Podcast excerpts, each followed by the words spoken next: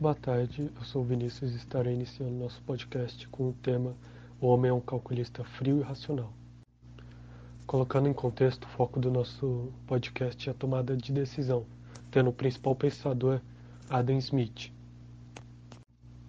Seguindo a linha de raciocínio que, como indivíduos, somos egoístas, Aristóteles fala que o interesse pessoal é o motivador econômico primário, tendo sua frase completada pelo francês François Quinet, que diz que o interesse pessoal motiva toda a atividade econômica. Ou seja, procuramos melhorar nosso bem-estar pessoal, consumindo bens e serviços, além de atingir metas, tomando decisões, coletando informações e calculando que ações nos ajudarão a atingir tais metas sem custar tanto. E isso implica com o que o economista americano Herbert Simon argumenta, dizendo que as pessoas não conseguem receber e digerir informações sobre todas as questões, e sua racionalidade vai acabar limitada. Portanto, um homem econômico precisa ser um calculista frio e irracional. Boa tarde, professor. Agora quem vai apresentar é o Eduardo. O homem é um calculista frio e racional. A ideia do homem econômico é aplicada a homens e mulheres. Supõe que todos os indivíduos tomem decisões para maximizar o seu bem-estar e optar por aquilo que lhe oferece maior utilidade com menor esforço. Essa ideia foi exposta por Adam Smith na obra Riqueza das Nações. A crença central dele era que a economia humana é ditada por interesse pessoal.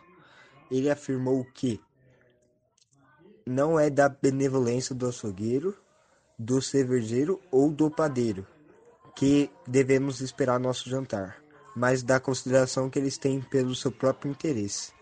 As ideias de Smith foram desenvolvidas no século XIX pelo filósofo britânico John Stuart Mill.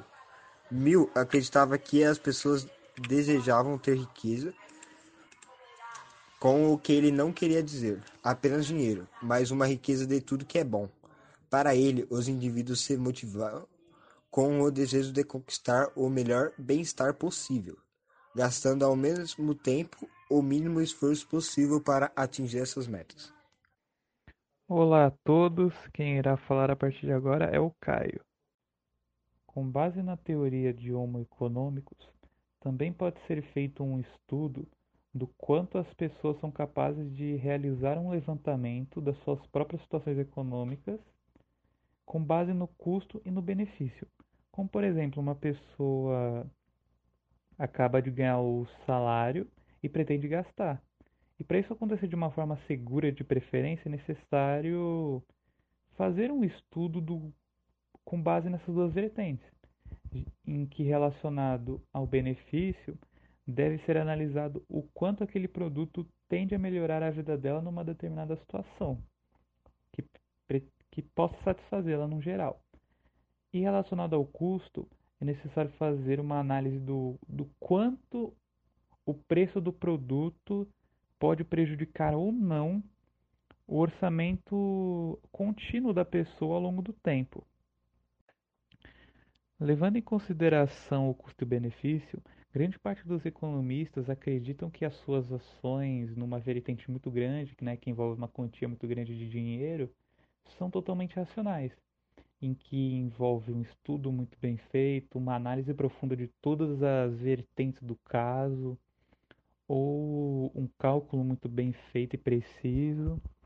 Mas grande parte das pessoas, né, não, determin... não necessariamente economistas e tudo mais, acreditam que essa decisão é feita de uma maneira totalmente racional, porque todas, grande parte das pessoas tomam decisões muito rápido, com base em experiências antigas e no hábito de fazer uma determinada atividade, em que isso também tende a prejudicar tanto o desenvolvimento de um investimento, por exemplo, ou de estabelecer e cumprir metas de longo e curto prazo que, consequentemente, tendem a prejudicar a economia de um país ou de uma empresa no geral.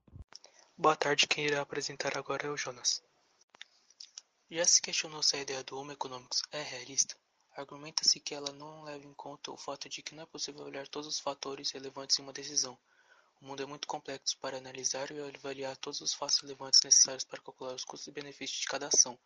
Na realidade, quase sempre decidimos rapidamente com base nas experiências, hábitos e regras práticas. A teoria do Homo econômicos falha quando os objetivos de longo e curto prazo estão em conflito. Por exemplo, alguém pode comprar um hambúrguer nada saudável para matar a fome. Apesar de saber que a escolha não é muito sensata, ela a faz assim mesmo.